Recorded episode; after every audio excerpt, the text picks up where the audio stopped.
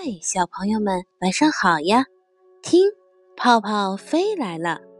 今天泡泡里的故事叫《冰箱里的皮鞋》，一起听一听吧。在一个美丽的大森林王国里，有一座高大漂亮的木头房子。房子里生活着快乐的狗熊一家，家里有魁梧健壮的爸爸。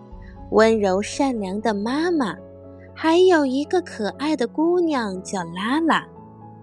有一天呢，爸爸下班回来了，拉拉过去帮爸爸拿拖鞋。爸爸让拉拉把皮鞋放在阳台上晾干。拉拉觉得奇怪，就问爸爸：“爸爸，皮鞋又不是湿衣服，为什么要晾干呢？”爸爸解释说。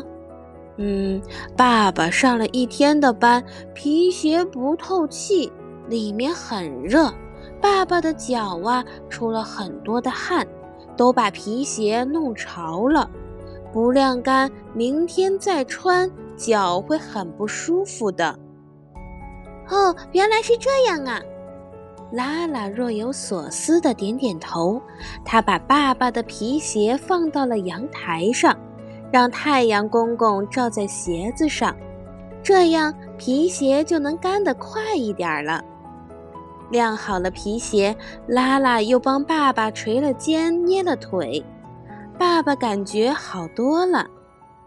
第二天，一家人吃过早饭，爸爸又要去上班了。可是啊，他找遍了房间的和阳台的每一个角落，都没有找到皮鞋。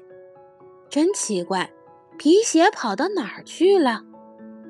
爸爸问拉拉：“拉拉，爸爸昨天让你帮忙晾在阳台上的皮鞋，你放在哪儿了？”爸爸找了半天，怎么没有找到呢？拉拉脸上露出神秘的微笑：“爸爸，你快闭上眼睛，我给你变出来。”拉拉一边说，一边跑到冰箱旁。他打开冰箱，从里面拿出了爸爸那双皮鞋。快，爸爸睁开眼睛，你看这是什么？爸爸睁开了眼睛，看到了拉拉手里的皮鞋。是爸爸的皮鞋，拉拉，你藏的可真神秘呀！爸爸找了半天也都没找到。拉拉得意地说。